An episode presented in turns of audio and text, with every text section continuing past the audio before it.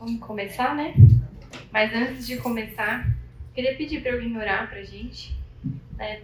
tanto por nós, por vocês, né, como professores do SEMEAR, para que o Senhor dê sabedoria, né, ajude a gente a internalizar aí todas essas informações, que não são poucas, né, mas pegar aí o essencial para a gente conseguir praticar e dar o nosso melhor aí para Deus aqui dentro, porque o que a gente pode fazer. Para que Ele me dê sabedoria também, né, para poder passar aqui algumas das coisas que eu tenho estudado sobre, né, conseguir passar de uma forma clara. Foi um desafio colocar em palavras muita coisa, mas é isso. Então, se alguém puder orar pra gente começar, aí a gente já inicia.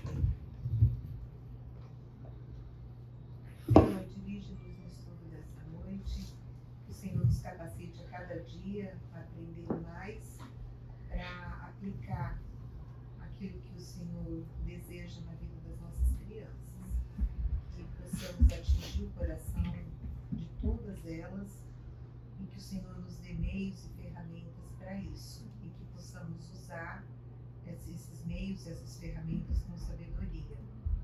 Orienta também a Ju agora na aquilo que ela vai trazer para a gente, que o Senhor a inspire a cada momento.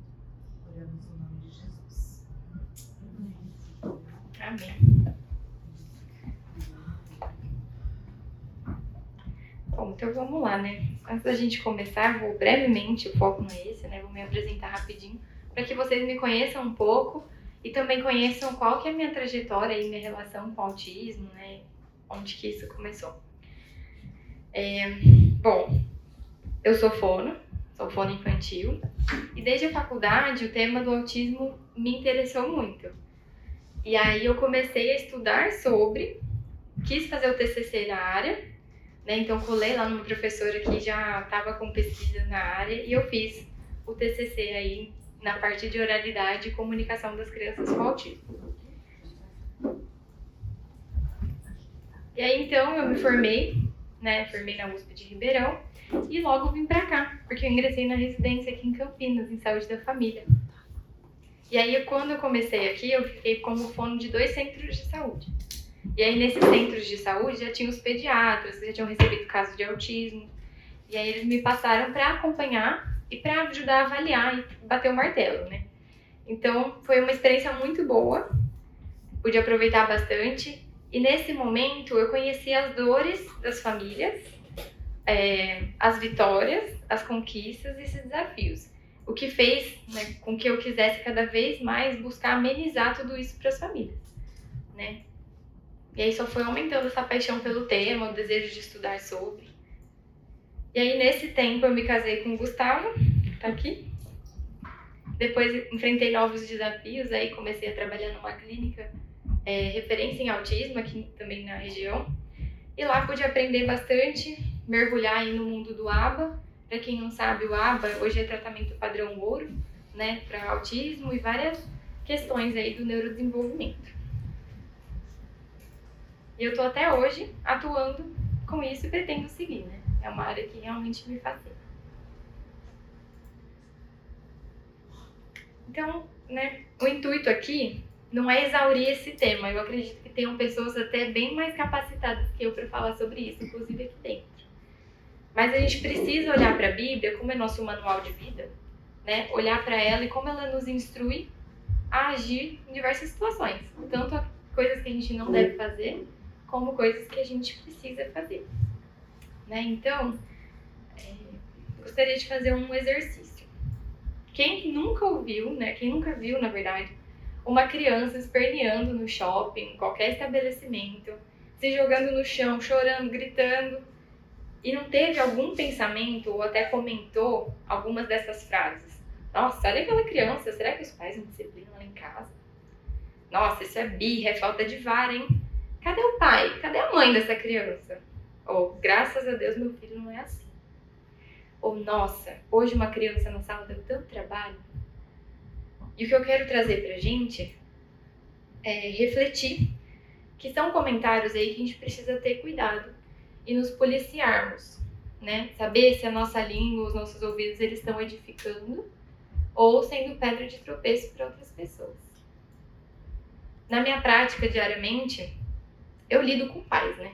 Então eu acabo tomando as dores de alguns e entendendo qual é o peso que eles carregam né, no dia a dia. Então, se a gente tiver esse olhar para essas famílias, ele vai ajudar muito. E nós não somos chamados né, para ter pena deles como o mundo aí fora faz. Né? Tipo, nossa, coitadinho, olha o que ele passa.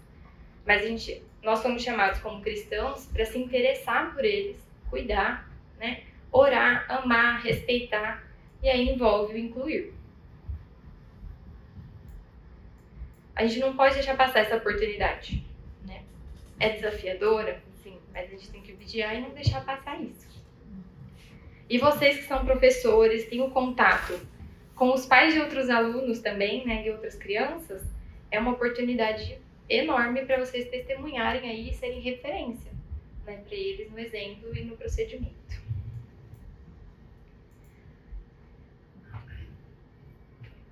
Então, em termos de acolher os pais, né? Pensando aí nos, uns aos outros na prática, o que, que a Bíblia nos instrui a fazer? Os versículos eu já coloquei escritos, então eu vou lendo, vou passando e comentando. Quanto a amar, a gente, né, em João 13, 34 diz: Um novo mandamento lhes dou. Amem-se uns aos outros, como eu os amei, vocês devem amar-se uns aos outros. Então, em termos de amor, a gente tem que ter amor sem se preocupar com o que a gente vai receber em troca, né? Então, é um amor que se doa, assim como Cristo fez, é um sacrifício, se colocar à disposição. Em Gálatas 6,2 vai dizer sobre a questão do fardo. Levem os fardos pesados uns dos outros e assim cumpram a lei de Cristo. Então, o que a gente pode fazer pensando no nosso contexto, né? Às vezes, chegar na família e dizer: Olha, eu vi que seu filho tem autismo, por exemplo. Olha, eu vi que seu filho tem autismo. Por exemplo, né, na saída ali da sala, e diz: Ah, eu queria saber como que eu posso ajudar da melhor forma para eu servi-lo melhor aqui dentro. Né? Que dica que você tem para me dar? Tem algo que eu possa saber? Né? E ao mesmo tempo vou estar orando por isso. Agora, 1 Tessalonicenses 5,11 diz sobre essa questão de exortar. Então, lá está dizendo assim: Por isso, exortem-se e edifiquem-se uns aos outros, como de fato vocês estão fazendo. Então, caso você escute algum comentário, né, caso seu irmão ali do lado, professor da sala do lado não entende, faz algum comentário ali que no momento não, não coube, não, a gente não deve fazer, exorte em amor seu próximo, né? Instrua ele, fala, olha, você sabia que essa criança tem tal condição, né? Enfim, nosso papel é esse, né? Quanto a consolar e cuidar. 1 Tessalonicenses 4,18 vai dizer: Coloquem-se, consolem-se, desculpa, uns aos outros com estas palavras. E lá ele vai falar no contexto da gente ter esperança, né? Ter esperança que um dia tudo isso vai passar. Porque a gente tem a salvação em Cristo. E no sentido do cuidado, 1 Coríntios 12, 25 vai dizer: a fim de que não haja divisão no corpo, mas sim que todos os membros tenham igual cuidado uns pelos outros. Então, nesse sentido, o que a gente pode fazer?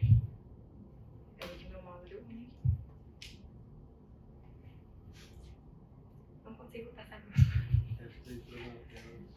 É. Então, nesse sentido, o que a gente pode fazer? Elogiar o filho para os pais, né? Não só quando ele se comportar, mas quando você percebeu algum avanço ali da criança, ou só dela ter ficado pode ter sido um avanço para aquela criança naquele dia. Então, comentar com os pais: olha, foi muito bom, né? E sempre ajudá-lo, né? Ajudar essa criança a ser incluída ali dentro. É, orar, falar para essa família que você está orando sobre isso, amar, respeitar.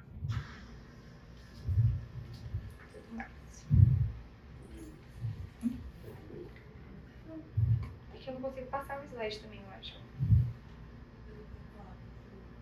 É que você tá naquela tela, tem que voltar uh, o mouse para cima dela. Então, eu não tô conseguindo. Ah, voltou, voltou, voltou, voltou. Aí, Gente, a tecnologia às vezes dificulta. Então vamos lá, a gente tem que demonstrar interesse e afeto pelas famílias e ter esse cuidado. Quanto ao que não fazer. Aí a gente pode encontrar alguns versículos na Bíblia que vão falar sobre a questão do julgamento, maledicência e também aquilo que a gente deixa de fazer, né? Que deixar de fazer o bem já é errado. Então, quanto a julgar, Mateus 7, de 1 a 5, vai dizer: Não julguem, para que vocês não sejam julgados. E a gente já comentou disso também nas aulas anteriores? Quanto à maledicência, 1 Pedro 2,1 diz: Livrem-se, pois, de toda maldade e de todo engano, hipocrisia, inveja e toda espécie de maledicência. E Tiago 4,11 diz: Irmãos, não faleis mal uns dos outros. Quem fala mal de um irmão e julga seu irmão, fala mal da lei e julga a lei. E se tu julgas, julgas a lei, já não és observador da lei, mas juiz. Então, quando a gente julga, a gente se coloca numa posição acima de Deus, né? A gente quer ditar que o que a gente está falando é, é o certo e é essa a impressão. Então, a gente tem que ter sempre o cuidado com os comentários, né? Com o coração, com os pais das outras crianças, com o restante da turma. Como que a gente vai fazer isso é, publicamente? Porque vocês são figuras de referência ali dentro.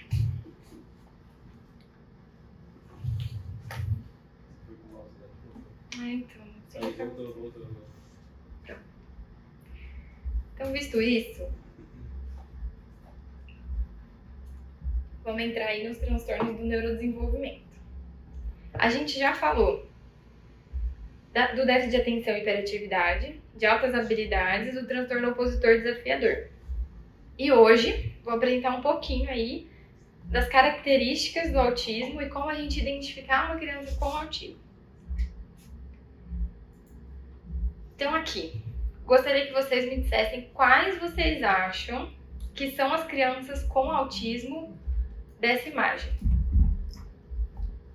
A segunda, assim, que tá aflito com o som. Tá olhando pra lá. Que tá de costas, que tá tampando o ouvido. Acho que sou. Pô, acho que né?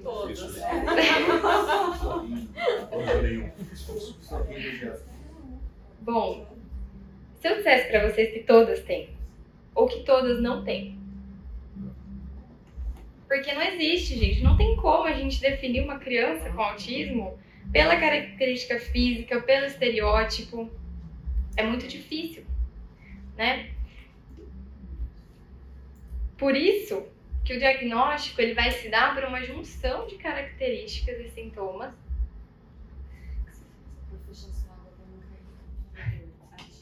Obrigada.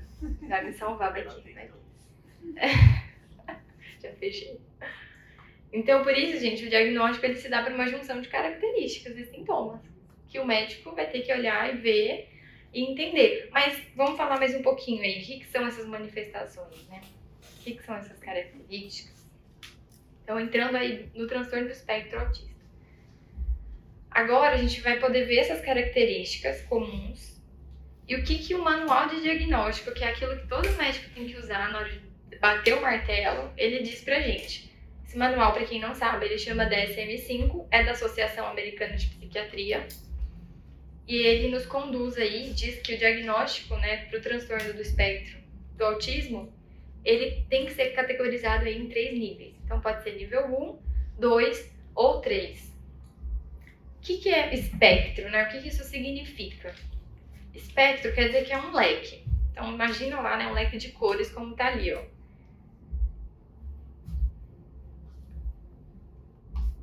E aí dentro desse leque a gente consegue definir o grau da criança. E aí o grau a gente define como pela necessidade de suporte que ela vai precisar para as atividades de vida diária, que é tomar banho, comer, enfim. Eu de novo prendi meu mouse. Eu não gostei desse negócio. Então aí a gente vai definir né, o grau de necessidade do suporte da criança, que vai englobar desde crianças que conseguem se comunicar, por exemplo, e fazer as atividades da vida diária e sozinhas, até crianças que dependem totalmente para fazer as atividades da vida e usam também aí algumas de comunicação alternativa para se comunicar, porque ela não tem essa parte verbal né? Ela não consegue. E o nível 2 vai apresentar aí dificuldades intermediárias. E a gente não usa o termo leve ou grave na formalidade, eu digo, né? De forma casual a gente até comenta, mas por quê? É, e muito menos a gente diz, nossa, aquela criança nem parece autista. Por que, que a gente não faz isso? Porque cada um tem suas dificuldades particulares, né? E também suas diferenças. E cada família sabe o que passa com a rotina, o que passa com a criança, quais são os desafios. Então, por isso a gente não fala leve ou grave, para não menosprezar e nem exacerbar muito. Então, é nível 1, 2 e 3. E outra curiosidade aí, porque é um espectro, é porque as crianças também podem transitar dentro dele. Ou seja, elas podem reduzir nível de necessidade de suporte. Claro que isso com intervenção, muitas vezes precoce, ali logo na, na fase inicial da vida, com equipe multi envolvida, ou seja, TO, fono, psicólogo, todo mundo no tratamento. Porque autismo não tem cura, mas ele tem tratamento.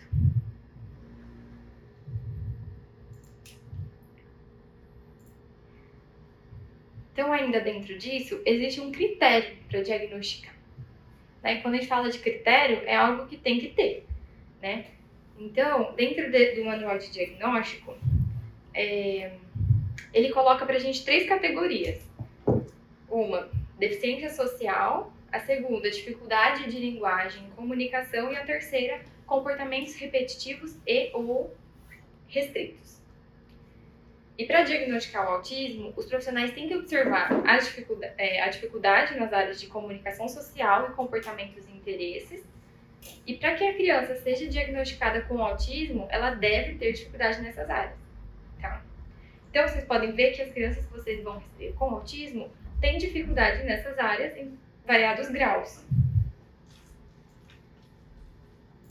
Dá licença, porque eu não me lembro se foi falado em algum momento para vocês mas em termos de exame diagnóstico, nos autistas dá alguma diferença? Em tipo ressonância, alguma coisa assim? É, a gente não tem um exame específico que vá definir e fale, olha, é o autismo. Por isso que essa junção de características. Então, tem questionários que aplica com a família, é, manifestações mesmo que observa na criança, é muito mais clínico. É muito é comportamental, basicamente. A gente consegue ver em imagens de funcionamento. Então, essas imagens, elas não são suficientes para definir uma pessoa com uma crise, sei lá, sensorial, né?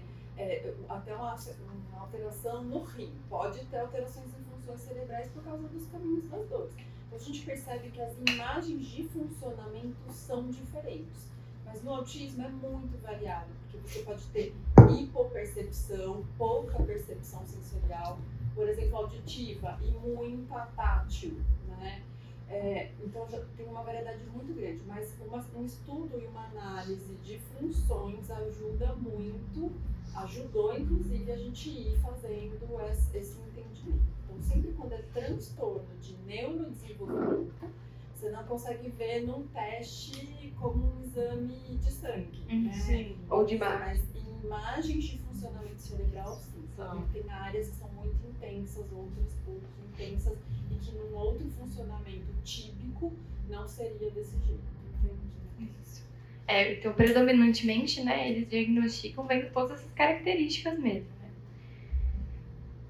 Uma pergunta. Pode falar. Então, esse tratamento que não, não tem cura no tratamento é para, vamos dizer, desenvolver habilidades nessas três áreas. Isso. Melhorar Isso. em alguma que possa.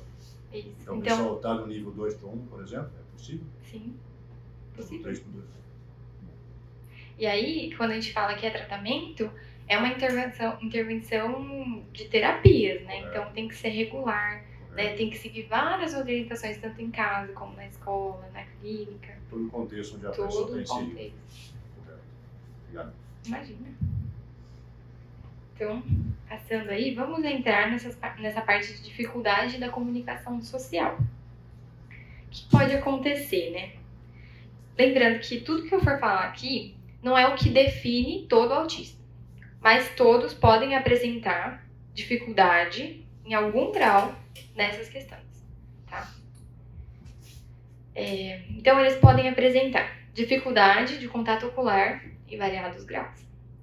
Lembra que a Mari falou até na aula passada, né? Desde bebê, a gente passa a usar aí das expressões, das nossas impressões do mundo ao nosso redor para se desenvolver. Né? Então a gente começa a usar expressões sociais, gestos, faz as vocalizações, faz o contato ocular, mantém a atenção no outro. Já no autismo, existe esse déficit da interação social, ou seja, uma dificuldade interna dessa parte neural mesmo e dos sentidos para progredir aí, por exemplo, no contato ocular. Então, a criança fazer um contato ocular pode ser muito custoso para ela. É muita informação. E olha só, né? O que prejudica muita coisa. Por quê? Se a criança ela não me olha, ela mantém o interesse dela muito mais restrito ali em objetos, ela não vai ter esse interesse social. E se ela não tem esse interesse, essa participação social, consequentemente ela vai ter dificuldade em realizar atenção compartilhada. E o que, que é isso, atenção compartilhada? É você sentar com o outro e ter uma troca, né? Uma atenção que a gente compartilha. Consequentemente, também não vai ter imitação a imitação vai ser muito defasada. E a gente sabe que a gente aprende por observação e imitação. A gente vê os outros e a gente aprende como faz. Isso desde bebê. Então, olha só quantos déficits no desenvolvimento a gente pode ter devido a uma dificuldade específica, que é a do contato ocular, por exemplo. Mas vamos às outras características aí da comunicação. ele pode usar, né? Ele não, a criança com autismo pode usar a linguagem com muita dificuldade para se comunicar com as outras pessoas. Então, é, eu coloquei ali entre parênteses, entre parênteses, né? Seja verbal ou não verbal. Então, a dificuldade dela pode ser tanto em verbalizar e comunicar, como em gesticular e expressar através de gestos que ela está querendo. Por isso, muitas vezes, eles acabam usando de choro, de grito, pela falta desse repertório né, que é um repertório linguístico, que envolve fala e comunicação. E fala e comunicação são coisas diferentes. Eu posso fazer um gesto aqui e comunicar algo, ó. Comuniquei o quê? Sei lá, silêncio ou apaga a luz. E fala é o que eu tô fazendo, tô falando, a gente tá falando. Então, eles vão ter esse déficit tanto na comunicação em geral, como na fala. Outros, como disse, né, como é muito variado, outros podem ter uma fala muito bem desenvolvida, né? Por isso vai aí em diferentes graus. Então pode acontecer de não verbalizar nada e usar comunicação alternativa. Eles raramente respondem quando são chamados pelo nome. Então até em terapia é uma coisa que a gente trabalha com a criança, a gente vai ensiná-la a olhar quando chamado pelo nome, porque ela não, não aprendeu isso ainda. Não costumam compartilhar de interesses ou conquistas com os próximos por essa dificuldade de perceber o outro e realizar essa lição compartilhada.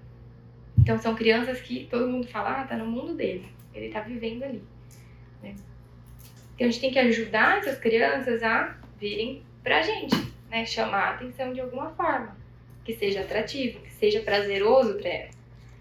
Também tem dificuldade em compreender aí a, nossa linguagem não verbal e, dificu, é, e dificilmente entendem ou usam de gestos como apontar, acenar e expressões faciais.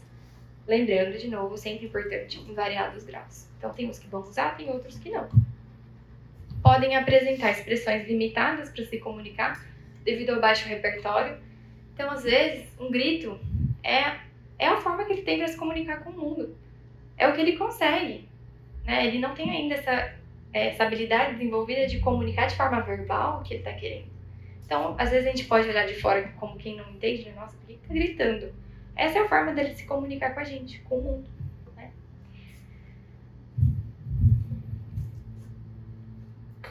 Alguns vão apresentar também dificuldade para participar de brincadeiras que exigem um pouco mais, no sentido imaginário, mais lúdico, por eles serem mais literais e concretos.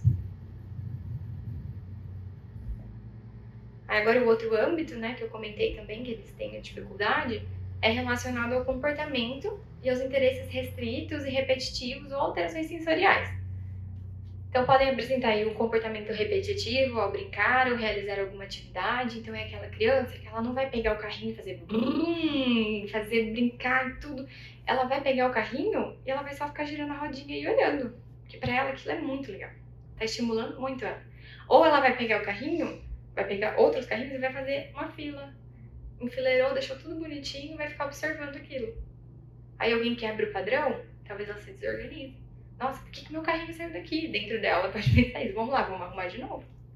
Porque esse é o repertório que ela tem de brincar, né? Então, até em terapia, a gente vai ensinar essa criança a brincar. Ela tem que ter um repertório lúdico, ela tem que saber usar os objetos.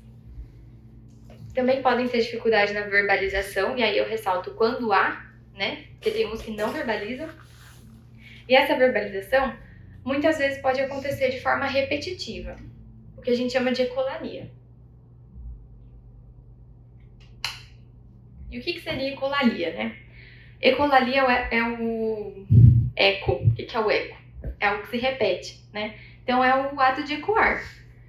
E a ecolalia, vocês podem se deparar com isso, eu acho interessante falar, né? Porque ela pode ser imediata, ou tardia, ou uma fala mitigada. Tá, não entendi nada. O que, que é isso? ecolalia imediata é o seguinte: você tá lá na sala, pergunta pra criança: quer beber água? Aí ela volta: quer beber água? Aí, não, a tia perguntou: você quer beber água? Ela quer beber água. E agora? Ela quer ou não quer beber água? Ela tá fazendo uma ecolalia, ela tá te, te imitando.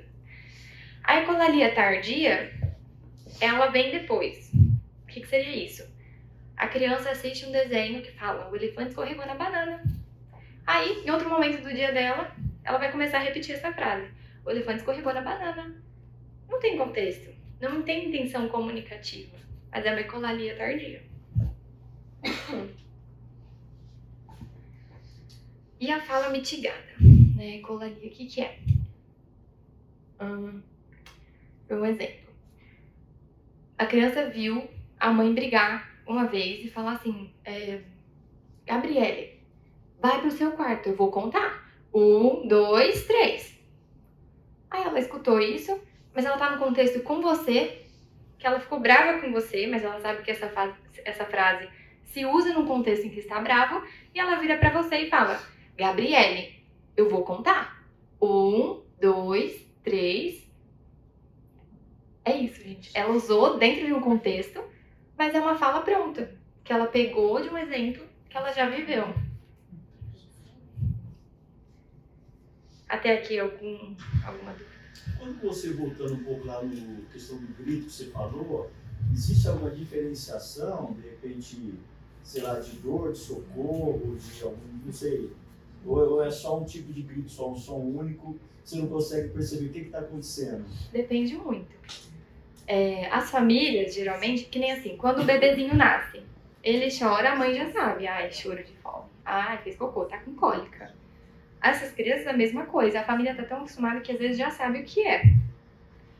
E talvez a gente não vai saber, né? Então, por isso que é sempre bom ter esse contato com a família, pegar sempre informações antes. Olha, aconteceu alguma coisa? Né? Só pra saber, pra gente ficar atento. Às vezes a criança tá doente e naquele dia ela vai ficar um pouco mais é, amoadinha ou mais nervosa facilmente, ela vai gritar e ela vai usar disso de uma forma mais exacerbada. Eu ia falar que eles, a família às vezes dá dicas que são fantásticas. É, por exemplo, olha, se gaguejar é que tá com vontade de fazer cocô. E é assim, ó, gaguejou, você pode Vai no banheiro. É. Mas nem sempre, porque a própria criança nem sempre consegue discriminar. Então, às vezes, os adultos conseguem fazer essa discriminação por ela. Mas às vezes não. É uma, e, e realmente o grito, o nosso processo de comunicação, a primeira forma de comunicação é o choro. Uma intermediária é o grito para deslocar para a fala. Então ainda não está bem elaborado. Não dá também para confiar. A gente está achando que é uma coisa. É, e nesse momento dá pra ir testando também, né? O que pode ser. É, nesse exemplo que você deu de colaria imediata, né, do quer beber água, quer beber água, como que a gente, como professor na classe, Aham. faz como? Faz o quê? Eu imaginei que você fazer essa pergunta. Ótimo, você até me lembrou que eu ia comentar isso na hora e acabei esquecendo. Por exemplo, essa criança ela emite muita ecolalia de tudo que você fala e você não tá entendendo. Poxa, ela é sim ou não? Né? E aí, às vezes, você pode dar a opção sim ou não no final da sua frase, pra gente ver se ela vai ter esse repertório de escolher. Tá, mesmo assim ela não respondeu, continua ecoando. Pode falar, então assim, ó, você quer, quer água? Aí ela, quer água? Aí você, quer água? Sim ou não? Espera. Aí ela, ela não falou nada, ela repetiu o seu sim ou não. Ela, sim ou não. Aí acabou, né? Você já fica confuso. Então, o que, que eu recomendo? Sejam mais concretos e visuais. Pega um copo de água, por mais que você ache que ela não, não sabe, né? Vai que ela não queira, mas pelo menos você pegou. Pega o copo de água e vai lá, quer água? Aí ela pode falar, quer água? Você oferece. Se ela pegar e tomar, é porque ela queria. Se ela não pegar, é porque ela não queria. A gente vai testando, né? É, não tem uma fórmula.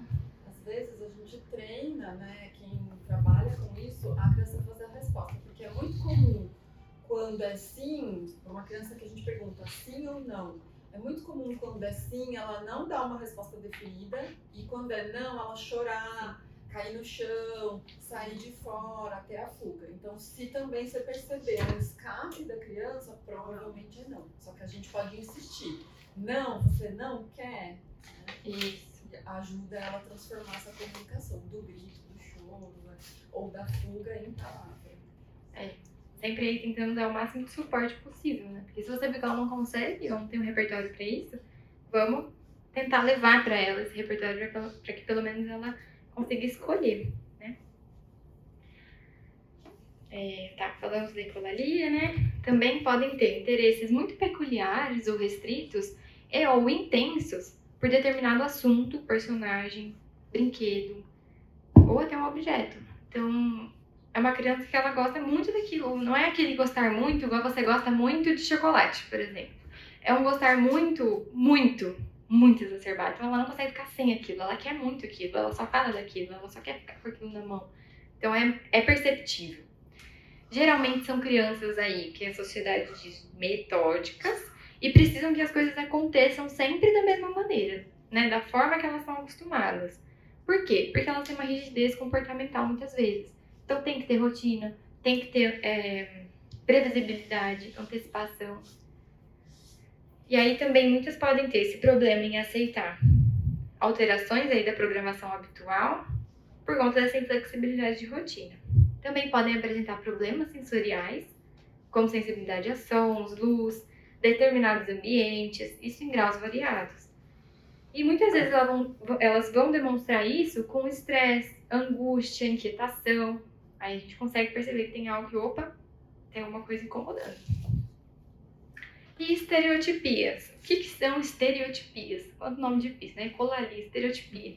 Estereotipias são é, coisas repetidas, movimentos repetidos ou questões vocais. Na verdade, é quase que um hábito que a criança tem, em palavras mais simples, né? Que ela, ela fica repetindo aquilo. E a estereotipia, ela pode ser auto-excitatória ou autorregulatória. Então, é aquela criança vocês já viram, flapping, né? Que a criança fica batendo a mãozinha. Ela pode ficar fazendo isso ao longo do dia por várias horas, porque aquilo é auto-excitatório para ela. Ou no momento mais difícil, ela pode pegar e entrar em flapping de novo, porque ela quer se regular.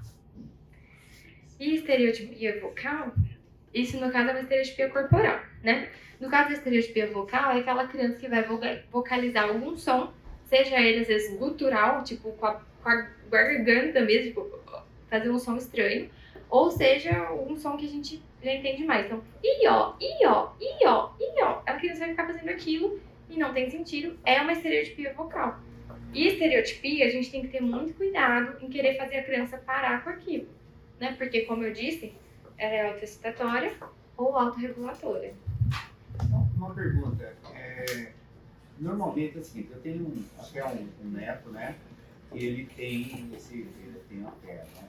É, Existem alguns momentos em que ele tem as crises, né? Tem as crises e, e ele precisa, assim, já identifica assim nele que ele precisa de um tempo é, tranquilo. Por, por exemplo, você está numa sala de aula aqui e aí ele tem a, a criança está manifestando essa crise, aí vou, a gente tem que agir assim porque a gente também às vezes a tendência da gente é tentar se comunicar com ela e a gente, ah, digamos assim, está violando aquele espaço Uhum. dele, né? Isso. Então, como agir nesse ponto aí? Uhum. Como que... Boa pergunta.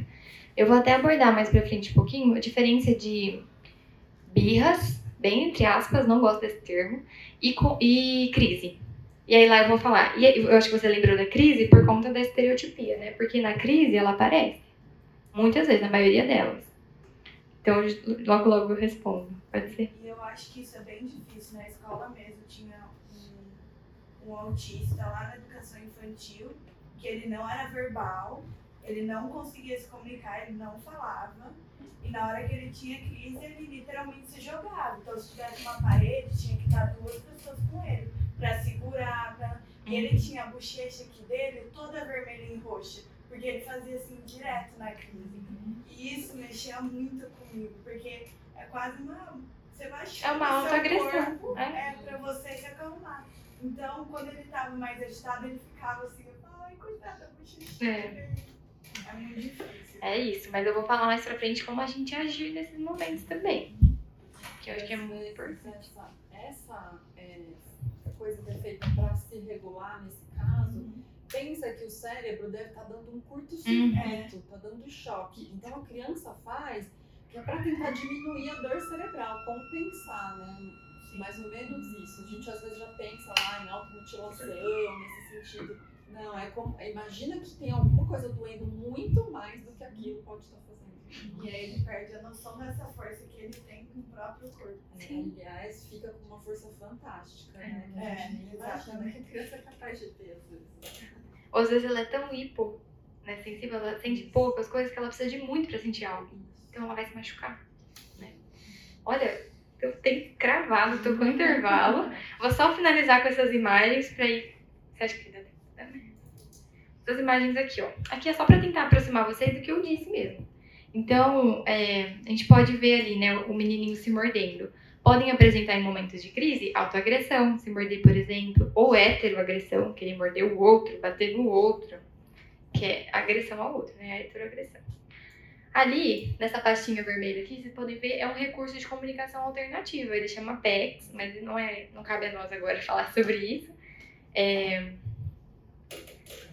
e algumas crianças podem apresentar. Algumas crianças podem trazer essa pastinha aqui eventualmente. Então, o que consiste isso? A criança se comunicar por ficha. Ela entrega a ficha para pedir. Porque ela não sabe verbalizar, mas ela aprendeu com a ficha. Ali tem um menino chorando, né? Então eles podem apresentar essa desregulação, a crise. É, Essa menina aqui também tem síndrome de Down, então o TEA também pode ser combinado com outros diagnósticos. E também podem apresentar interesse restrito por objetos. Aqui, por exemplo, o menininho no quebra-cabeça, ele poderia ficar horas ali, ele adora quebra-cabeça e não tem problema nenhum com ele em relação a isso. Então, tem um padrão rígido também, estereotipado no brincar.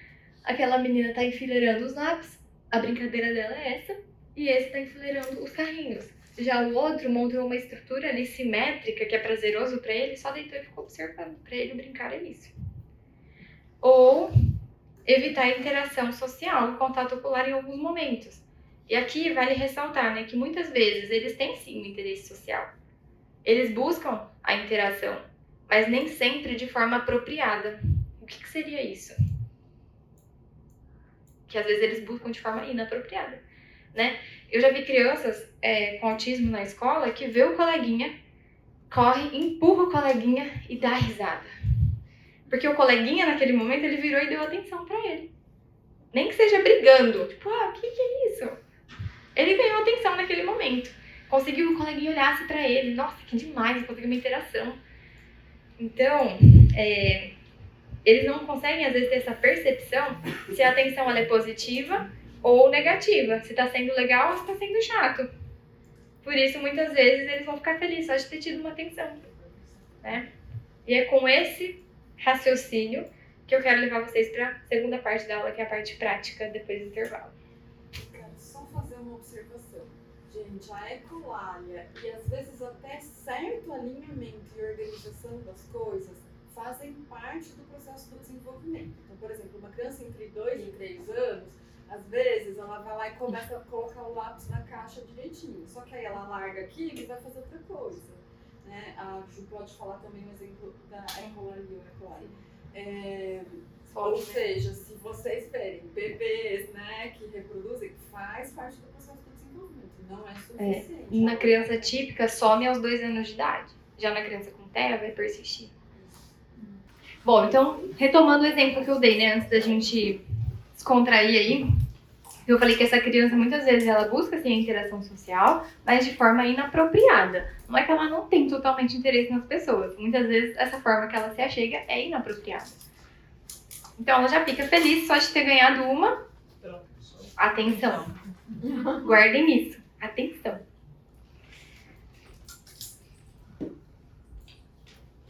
Então vamos lá. Vamos falar na prática algumas estratégias, né? Visto tudo isso, o que, que eu quero comentar? Alguns estudiosos na área do comportamento humano desenvolveram uma ciência. E essa ciência é chamada de análise do comportamento aplicado. Não sei quantos aqui já ouviram falar. Alguém já teve contato, conhece? Legal, legal. O que, que acontece com isso, gente? O ABA é a sigla em inglês, né? Mas eu não vou falar aqui, acho que não precisa. E eu achei importante passar para vocês algumas noções sobre o ABA, tá? Eu não tô aqui para ensinar ABA, nem quero que vocês saiam aplicando o ABA de forma alguma. Mas algumas noções que podem conduzir aí, é, nos guiar melhor, né? E principalmente guiar a nossa relação e a interpretação das crianças dentro do espectro autista. Então vamos lá, pra gente conseguir olhar na prática. Opa! Agora eu aprendi a mexer. Ó. Então vamos lá, não tem como falar disso sem explorar um pouco do comportamento humano. Vamos supor, aqui eu só não achei a imagem do senhor feliz depois, mas é o, o estado de espírito aí que eu quero focar com vocês. Então vamos supor que você se dedica muito no seu trabalho, mas você está se sentindo desvalorizado. Mas você continua se dedicando. Afinal, a gente não pode, né? Nós somos cristãos, a gente sabe que a gente não pode medir por essas coisas. É para Deus que a gente faz. Enfim, você continua lá se dedicando, porém você ainda tá triste nesse sentido. Tipo, nossa, eu não tô me sentindo valorizado. E de repente seu chefe te liga e te faz uma proposta, mas antes disso te parabeniza pelo seu trabalho bem feito. Ele falou: olha, eu tenho visto o que você tem feito, tenho visto o seu esforço, parabéns. Vou te fazer uma proposta de aumento salarial e redução da sua carga horária. Nossa, que oportunidade! que oportunidade, não é? Que chefe. Qual que é a consequência? Você vai dar mais ainda o seu melhor. Falou, nossa, você tá falando o meu melhor, ele já viu? Me esforçar ainda mais, vamos lá. Porque esse cargo ainda não é o máximo. Você pode almejar outros, então você tá querendo ainda dar o seu melhor. Você se sente mais feliz, mais motivado, mais valorizado. Porque é assim que a gente reage às situações. Então, o que eu quero dizer aqui é que existe sempre causa e consequência nos nossos comportamentos.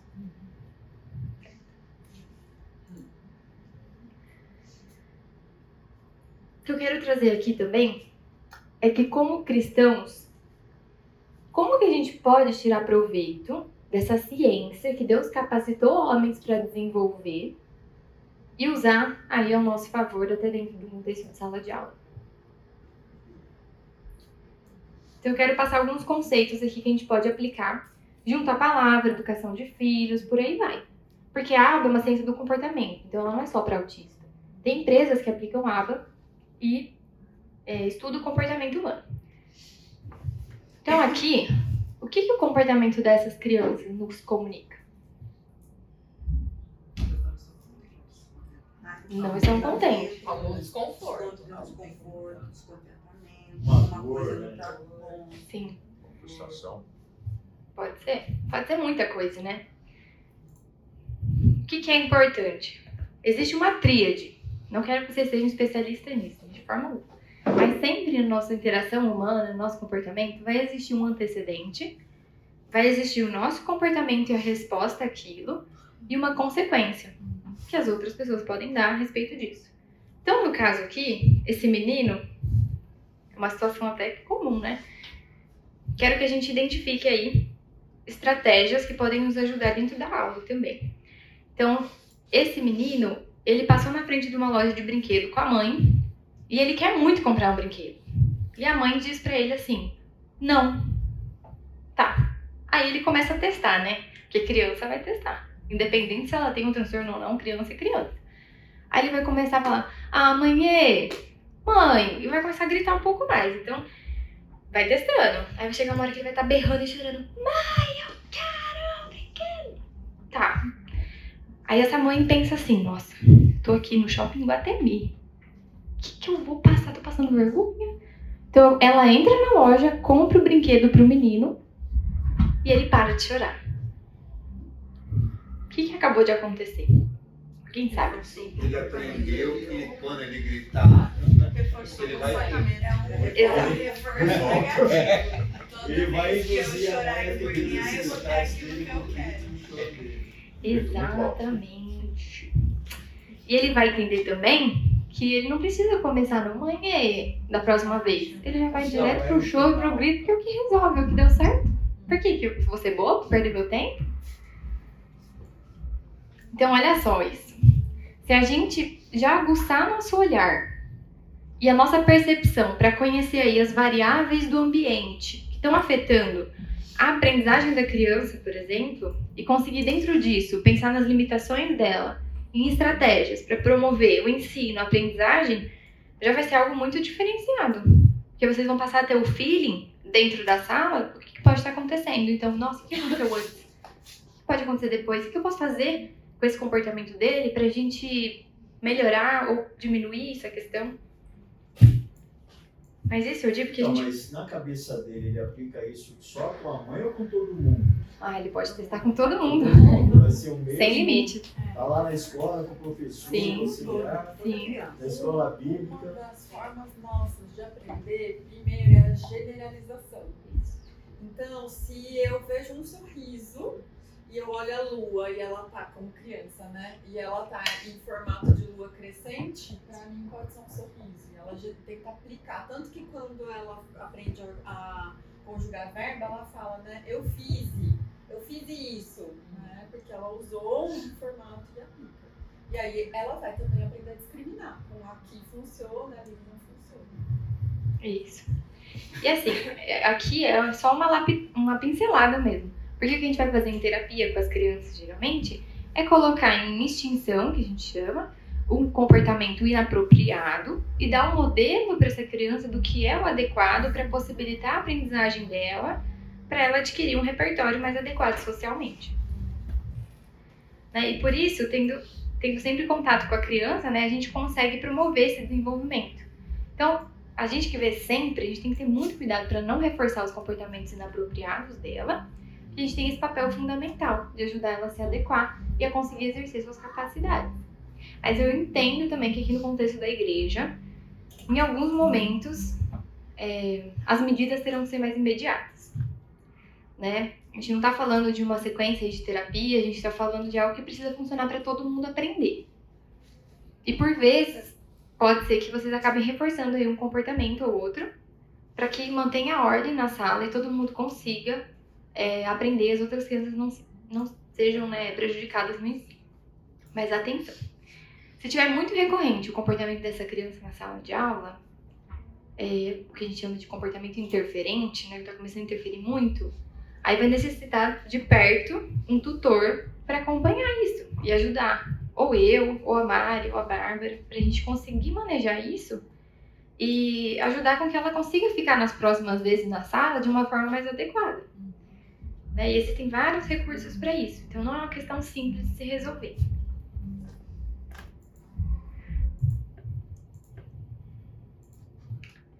Então vamos lá, aquela questão, né? Existe diferença entre a birra, birra, tá? E a crise no autismo. Vamos ver como que a gente pode lidar com isso. O do presente que eu citei antes, né, do menininho que estava chorando, o correto seria a mãe não comprar o brinquedo. Ignorar aquele choro, ser muito direta, falar não, hoje não, e seguir firme, não voltando atrás na decisão dela. Porque queria entender, nossa, não resolveu, né? Então eu vou parar com isso. Ele pode fazer ali mais um mês, dois aquele comportamento, mas vai chegar uma hora que ele vai parar. Porque não tá resolvendo, tá todo mundo botando em extinção, tá?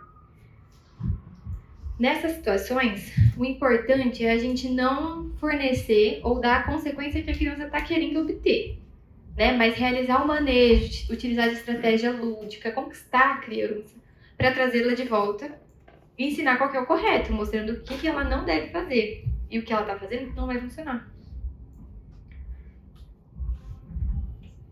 Então, como eu disse, ou vocês vão reforçar o comportamento inapropriado das crianças aqui dentro, para que as outras tenham proveito e a mesma se regule lá com os recursos dela, ou vocês vão optar pelo mais ideal, mas que é difícil também, muito mais desafiador, eu entendo, que é colocar o comportamento inapropriado numa extinção aí, para que em um mês recorrente dessa criança vindo ao semear, ela entenda que aquele comportamento não funciona nesse ambiente e que ela vai poder se readequar com a ajuda do tutor, do modelo, da gente indo lá às vezes ajudando essa criança e essa família. Então, por exemplo, quando ela chorar, gritar, querendo ir pro parque, mas não é hora do parque, o que, que você pode fazer, né? Você pode acolher essa criança de, de imediato. Falar, olha, eu entendo muito que você quer ir pro parque, mas agora é a hora da atividade. E a partir daí você continuar com a, continuar com a atividade. Redireciona ela para atividade. Com isso, ela pode manter o choro por um tempo, mas com o passar do tempo, ela pode ir reduzindo isso e se aproximando da aula para entender que o choro não vai levar ela para o parque, né? Pois não é o momento. Então ela espera, se junta com outras crianças, vai entendendo o funcionamento. O importante aqui é entender que ela estava chorando e gritando para conseguir o parque. E que então, se você der o acesso ao parque na hora, você vai reforçar aquilo. Então, você vai comunicar para ela. Toda vez que você chora e grita, você consegue o que você quer. Né? Então, por isso que a gente tem que ter esse cuidado. Claro que a gente vai falhar muitas vezes nisso. O intuito aqui não é, é fazer terapia com a criança, de forma alguma. Mas se a gente puder, pelo menos, ter essa consciência, já vai ajudar em muita coisa dentro do semear. Então, a birra e o mau comportamento é aquela situação que a criança vai usar do comportamento inapropriado, que é isso que eu citei do choro do grito, para obter atenção e obter aquilo que ela deseja, ou para controlar o ambiente e as pessoas, ou por se frustrar com as regras e querer fazer outra coisa no momento, ou até mesmo para esquivar e fugir de uma demanda dada para ela. Né? Então ela vai tentar controlar o ambiente na maioria das vezes, lembrando, isso não é uma crise, isso é um comportamento inapropriado. E é aqui que a gente intervém com um manejo para substituir esses comportamentos inapropriados por algo adequado e ela entenda quem é autoridade no ambiente, né? Quem que é a referência ali. Porque eles vão testar, né? Isso é fato. Então, exemplo de comportamento inapropriado, para gravar ainda mais. Pensei no exemplo, me esforcei muito para tentar pensar no exemplo da prática de vocês. Então, vamos supor, você, professora lá no semear, fala: Ah, agora a gente vai pintar o desenho. E aí a criança simplesmente levanta e pega um brinquedo. Aí você vai até ela, se posiciona na altura dela e diz: Olha, agora o desenho. E aí ela vai te testar, ela vai começar a brincar com o brinquedo e vai rir, vai começar a rir. Então isso pode ser uma fuga dessa demanda que foi, que foi dada para ela. E aí o que a professora pode fazer nesse momento? Olha, vamos guardar isso, aí você já vai pegando da criança tranquilamente para não dar muita trégua e já pega o lápis para dar para essa criança e repete, ó, hora do desenho, vai conduzindo ela, falando sempre com amor ou muita empolgação. Então assim, ai, que cor que a gente vai usar? Né? Ah, vamos me ajudar aqui. Eu tenho duas opções. Aí você mostra lá para criança. Você quer o vermelho ou o azul? Vai tornando atrativo aquilo para ela e mantenha a sua postura, não volte atrás, né, em relação ao, ao brinquedo. E aí a criança começa a pintar. Aí não para aí. Você pode elogiar. Vamos reforçar isso que ela fez que é muito bom. Então elogia, falando, nossa, vai ficar muito lindo, eu tô muito feliz que você está fazendo, parabéns. A gente tem que usar essas palavras positivas. E aqui eu poderia citar vários exemplos, né? E se ele não, se ele ficar irredutível, ele não querer pintar? É, pode acontecer também. Pode acontecer, né? Sim, sim. Oi. É, uma coisa também legal, que é no caso também que o Marcão está falando, é, seria você dar à criança o exemplo. Então, por exemplo, a criança, você dá o lápis, ó, você quer qual opção de cor? Aí a criança pega. Você pega o mesmo desenho que você deu para as outras, senta do lado dela e começa a pintar. Pintar junto. olha, eu estou pintando aqui, olha, tá vendo? Olha que legal. A criança, ela imediatamente vai olhar a- o que você está fazendo e ela auto- automaticamente vai te imitar. E aí ela começa a pintar. Então, isso é uma, uma forma de você fazer com que ela se entretenha ali para fazer isso. Tem criança que às vezes a gente pode até pegar na mão mesmo. Isso. Vem cá, Então ó, é. deixa eu mostrar. Se for uma criança que precisa de muita condução. Isso. Ele não consegue imitar tão facilmente. Aí, nesse caso, né, que você comentou, tô presa de novo. Mas eu fui. Aí, voltou. É que ele volta, mas ele tá muito rápido. Pronto. É, Vou comentar um pouquinho mais depois. Aqui eu pode- poderia citar vários exemplos, até de pacientes meus, né? Mas olha como que pode variar muito de acordo com o nível cognitivo e social da criança também. Que nem essa, ela não tá chorando muito, não quer, fica firme na dela que ela vai fazer. A gente tem que avaliar várias outras coisas antes de se comunicar com ela. Então, ver se ela tem esse entendimento, né? E analisar tudo mais. Mas aqui também pode chamar o tutor para ficar mais de perto. Às vezes, dar uma volta com essa criança, né? Em último caso, chamar os pais, né? Então, por exemplo, um paciente meu, ele tenta fugir das demandas que eu dou, eu esquivar delas, correndo para me dar um abraço e um beijo. Porque ele sabe que isso é adequado. Ele tem dois anos e dois meses, mas ele já sabe que isso tem consequência. Então ele vai correr, me abraçar, dar beijo. Aquilo é ótimo, mas se eu curtir aquilo junto com ele, o que eu vou fazer? Eu vou reforçar essa esquiva. Então no momento tem que redirecionar ele com muito amor, paciência, falar, olha, agora é hora disso. Né? Dois anos. Você vê? Gente, eu não aguento. Depois criança não é pecadora. E é isso, todos nós somos, né? Então também tem essa questão. As duas coisas. É, gente, e ele vem dar beijo vem dando risadinha ainda. Eu não aguento. Já um outro meu, ele sai correndo e grita. Já, já. Ele sai correndo e grita. E eu tenho um mais velho também que ele tem um bom repertório. Ele vira pra mim e diz: Tô ocupado. E eu tenho que engolir? Não, a gente vai ajudar ele a falar: Ô, mas agora é hora disso. A gente tem que fazer tal coisa. Não é na hora que ele quer, né? Pode falar. Essa questão de, de redirecionar a criança, assim, como é que a gente pode fazer quando a criança está no aspecto autista e ela não gosta de ser encostada, de ser tocada? Tenho, Uhum. tenho uma aluna que está na escola e ela, às vezes ela senta na, no- na cadeira de outra criança. Tem quatro anos, aí a criança fica brava, porque é o meu lugar, eu tô sentada aí, é o meu lugar. E a gente conversa, né? Às vezes eu quero, né? Tipo, a gente quer não pegar ela e tirar a força, né? Mas falar, ó, vem cá, senta aqui no seu lugar. E ela não gosta que encostem nela. Ela não Uhum. gosta, a gente já percebeu, eu tento. Legal. Então não, mas como agir, assim, quando a criança não gosta de ser tocada? Primeiro, você falou uma coisa que é importante, né? Ela tava no lugar de outra pessoa. Só que às vezes ela também é, pode ter um, um repertório aí muito baixo, não sei, ou se ela se comunica muito bem, se ela entende. Não, ela fala pouquíssimo. Então, pouquíssimo.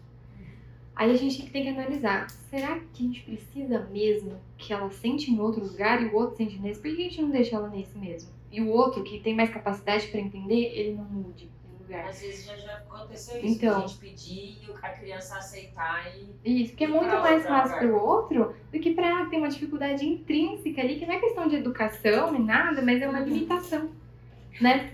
Então a gente pode analisar essas situações, tipo, o que, que eu tô querendo exigir dessa criança? Tá batendo com que ela tem a competência de fazer, né? E também usar dos objetos ao redor que ela gosta ao seu favor para trazer ela para você. Então você pode pegar um objeto que ela gosta muito, ou você começa a brincar sozinha e vai e leva até ela e volta. Vamos ver se assim ela vai se aproximando mais de você e cedendo aquilo que você quer que ela faça.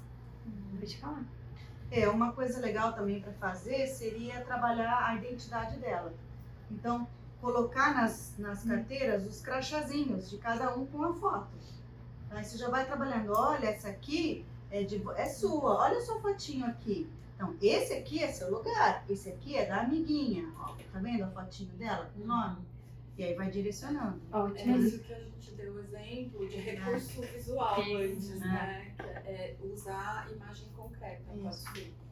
E aí um outro elemento pode ser uma condução feito sombra. Uhum. Então, às vezes, por exemplo, eu tenho uma criança que foi pro parque, a gente está chamando de volta para a sala, ela não vai. Como ele não gosta de toque, você vai fazendo assim, ó. E aí você vai conduzindo, e aí feito sombra, espelhamento, ela vai indo. Sem tocar, né? Sem tocar. Se for uma criança que não tolera o toque, você pode meio que ir empurrando pela sombra. É, muito bom. Isso mesmo. Ju.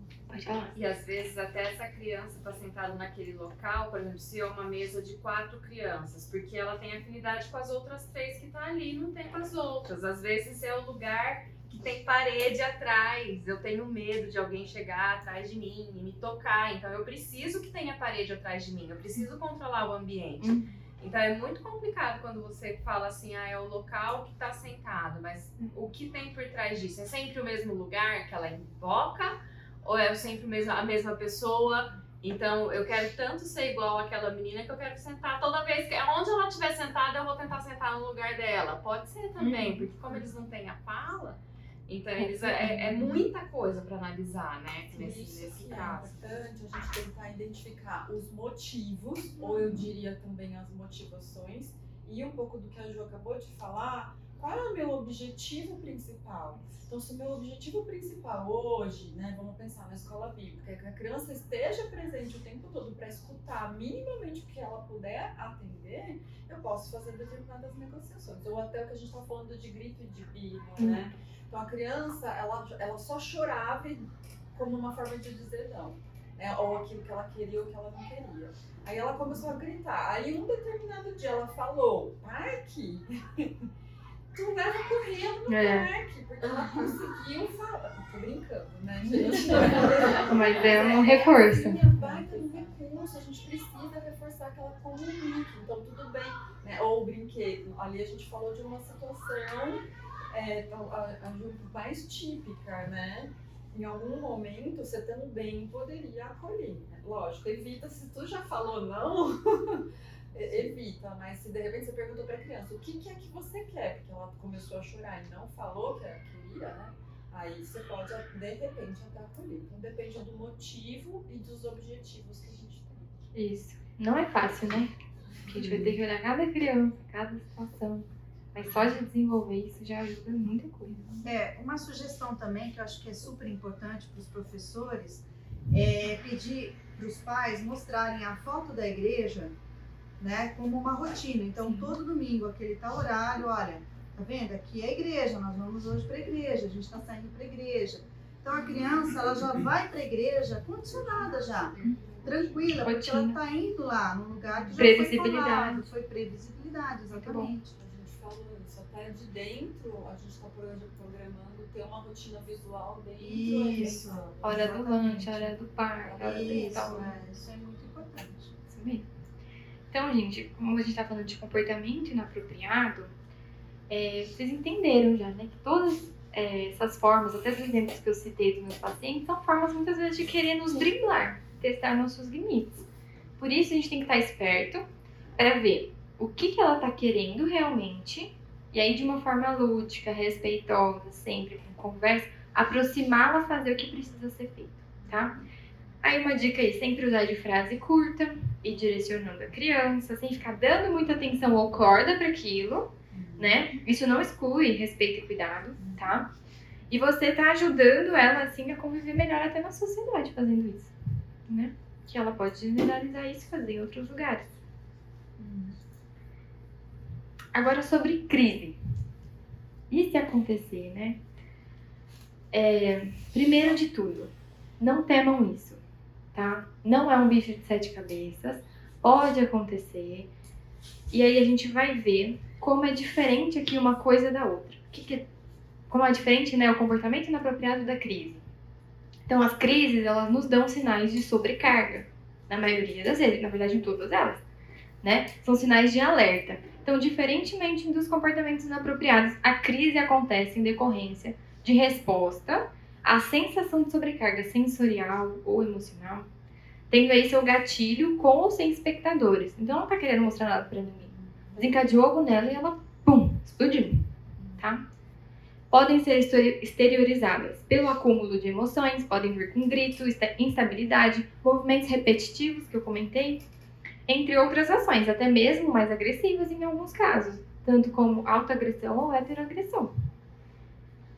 E estes sinais, eles servem como um alerta de que a criança está prestes a perder o controle das emoções dela, né? Então, a gente sabe que são questões neurais, hormonais, que se disparam ali como ga- gatilhos, é como se tivesse um curto-circuito mesmo.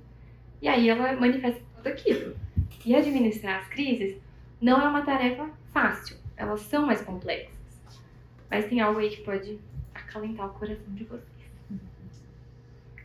Que as famílias estão muito acostumadas com isso, tá?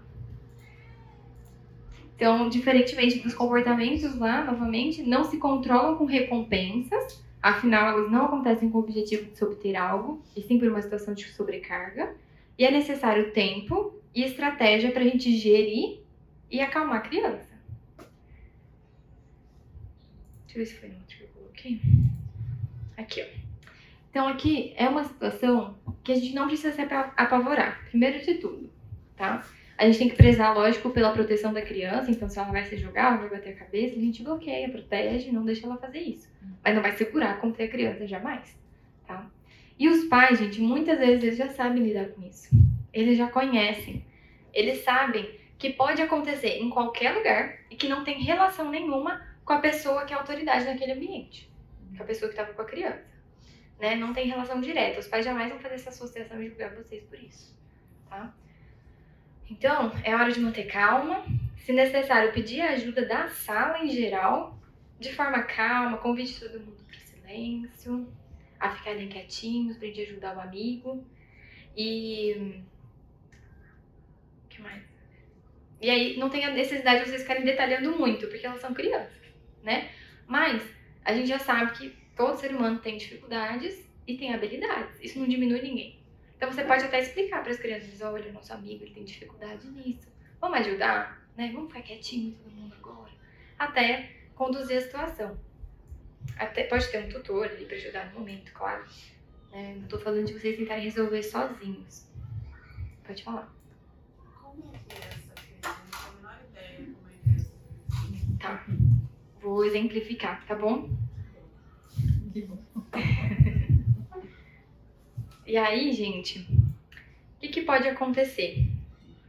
A, a criança tá com alguma sobrecarga por algum motivo, pode ser a música, pode ser, sei lá, N motivos, né?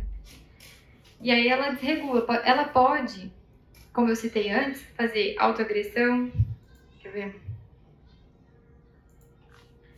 Então ela pode fazer autoagressão, ela pode começar a gritar, a se jogar no chão, ou ela fica muito retraída, né? Mas eu vou citar alguns exemplos também.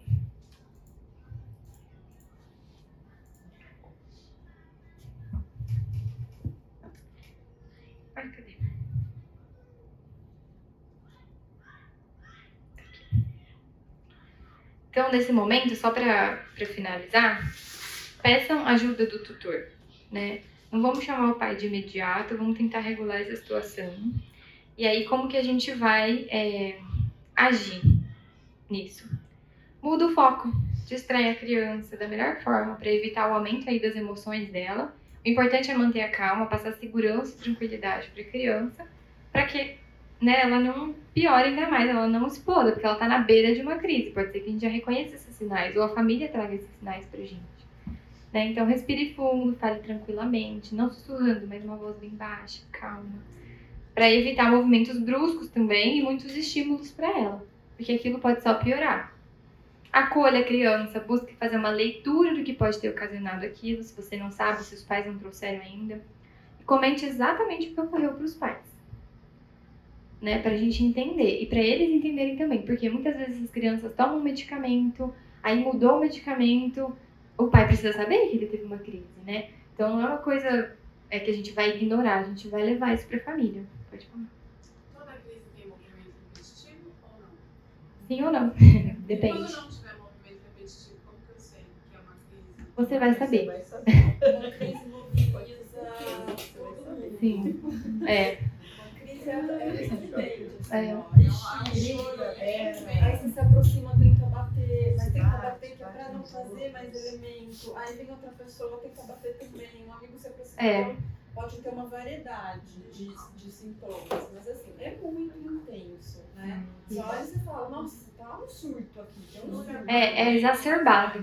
Oi? Dura quanto tempo mais ou menos? Depende. Você precisa fazer. Por isso que eu não consigo te dar um exemplo. Porque com cada criança vai ser de um Mas jeito. aí nessa hora sai da sala ou fica na sala e Então. acaba lá na sala?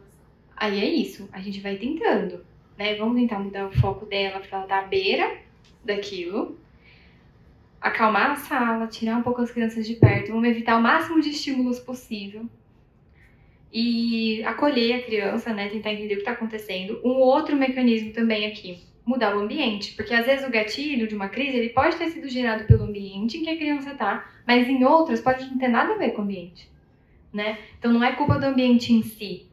Porém, a mudança de ambiente sempre é válida. Então, vamos retirar essa criança desse lugar, vamos para um lugar mais calmo, vamos dar uma volta, vamos ali no parque um pouquinho, respirar, beber uma água, né? E é sempre importante que a gente siga uma rotina. Isso daí é muito importante, então, a di- dica da família, né? Sim, com É, certeza. Como que a criança reage numa crise, né? Como Sim. ela já está acostumada a se acalmar. Então tem família que vem e fala, né? Ó, se pega, se é uma criança muito pequena, né? Pega o paninho, vai para um canto. Tem um menino que eu conheço que ele se cobre de almofada na escola. Tem um sofá que tem almofada. Ele se cobre de almofada. Ele mesmo já sacou que é, é a hora. Aí, daqui a pouco ele acalma.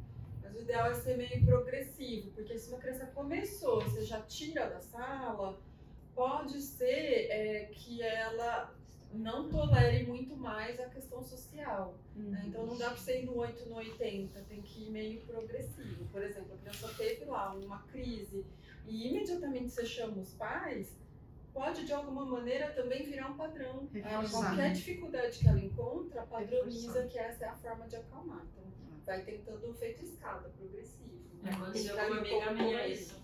Na, na sala dela, o menino começava numa crise, aí eles tiravam, vamos passear. Aí começou a se repetir várias vezes, porque ele percebia que se ele se comportava assim, aí ele saía da sala, ele É, queria muito- sair, ele queria dar um passeio, então eles começaram, não, agora vamos deixar ele aqui, mudar, né, o, o jeito Aí a gente descobriu que talvez não era uma crise. É, talvez Era um comportamento crise, inapropriado. Uhum. Mas aí ele começava né, a se exaltar, as outras crianças ficavam assustadas, dava um tirar, mas ficava tirando, tirando sempre, ele percebeu, opa, É. é a minha chance de dar um passeio, de sair, fazer outra coisa, e não queria fazer aquela atividade mesmo, aí Aí virou do Ah. repertório de uma crise num comportamento Inapropriado. posteriormente. É complexo. E a gente vai tentar sempre controlar com os recursos que a gente tem. A gente vai pedir objetos para a família que são reguladores para a criança. Então, é, o que mais regula, uma dica do que, que eles podem dar para a gente, do que pode desregular essa criança para a gente evitar. Então, os pais que vão trazer isso muitas vezes, né? Para a gente se adequar, sinalizar os pais é, que ocorreu a crise, sempre com muita cautela, né? Não é assim, ai meu Deus, ele teve uma crise hoje. Não, a gente fala, olha, hoje ele teve uma crise na sala, mas tá tudo bem, né? É, você quer me contar um pouquinho mais do que pode ocasionar as crises nele? O que, que regula mais ele?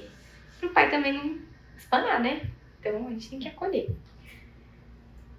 Ju, Sim. eu acho que seria interessante, antes da crise acontecer, já pedir, fazer um questionário, pedir para os pais já preencherem esse questionário antecipadamente, Isso. para que os professores já tenham conhecimento disso e que qualquer sinal da. Porque a crise, ela dá, é, não é de imediato, é, eles vão dando sinais, ele vai dando sinais que É. aquilo vai acontecer.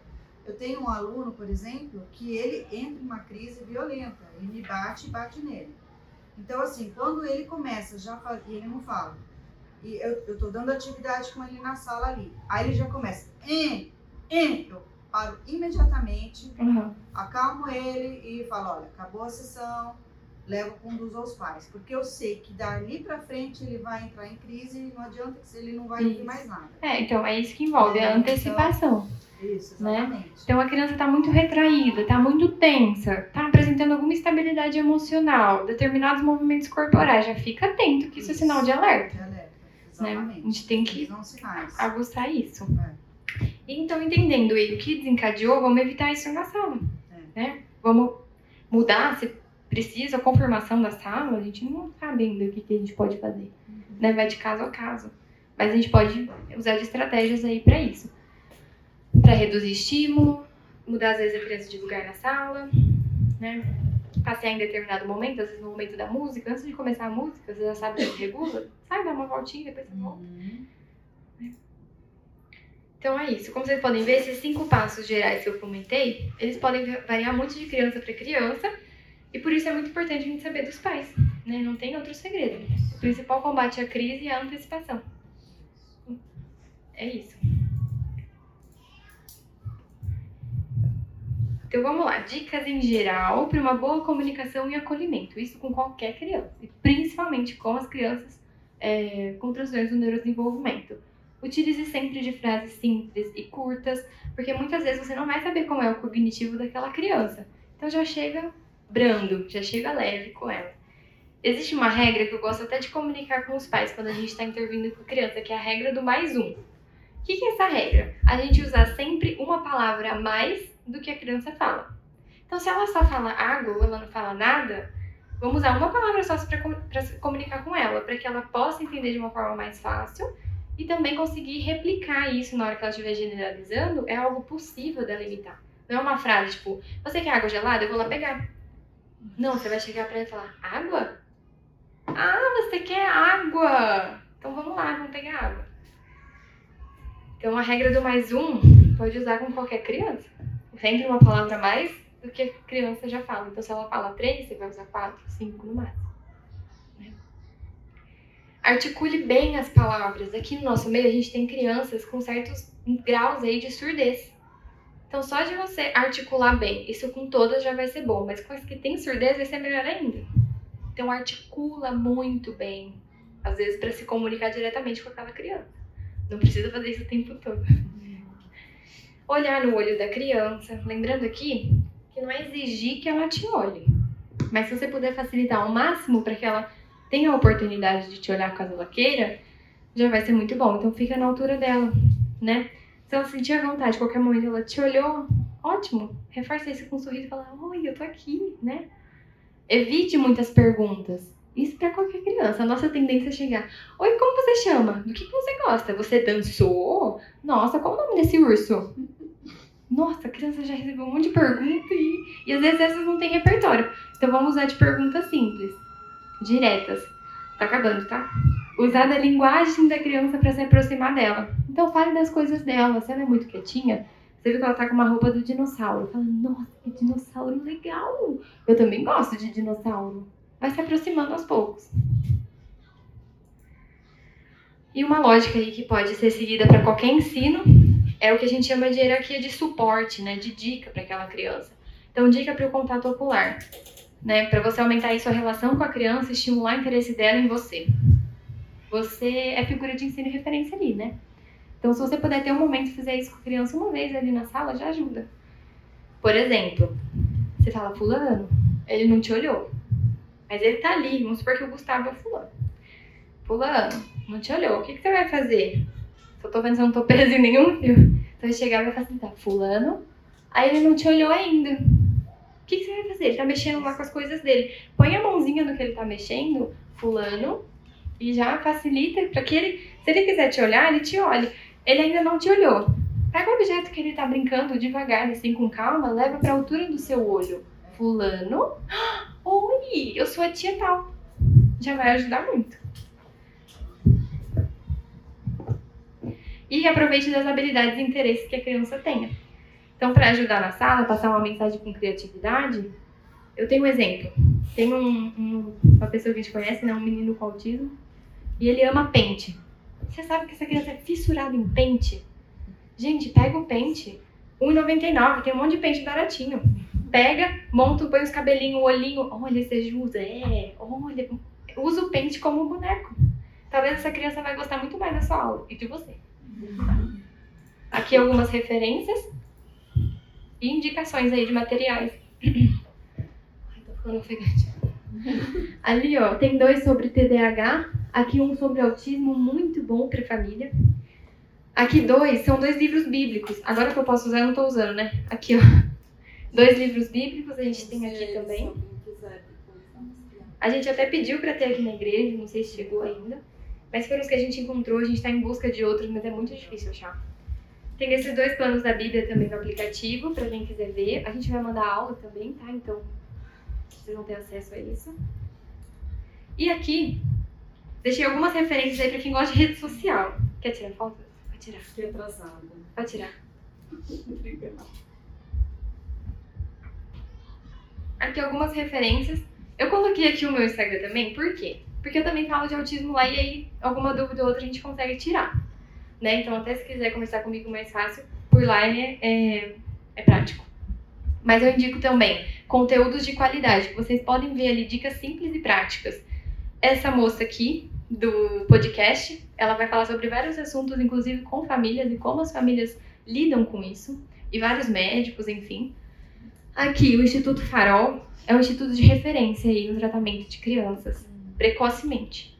Então, eles dão muitas dicas legais, e quem é o cabeça aí do Instituto Farol é esse psicólogo, o Dr. Tiago Lopes. Ele fala numa linguagem, gente, que todo mundo entende. E é muito legal para vocês pegarem dicas aí pra sala, enfim. Só mirar a câmera no QR Code que já abre o Instagram, tá bom? Pra quem quiser. E hoje é isso. Alguém pode orar pra gente finalizar?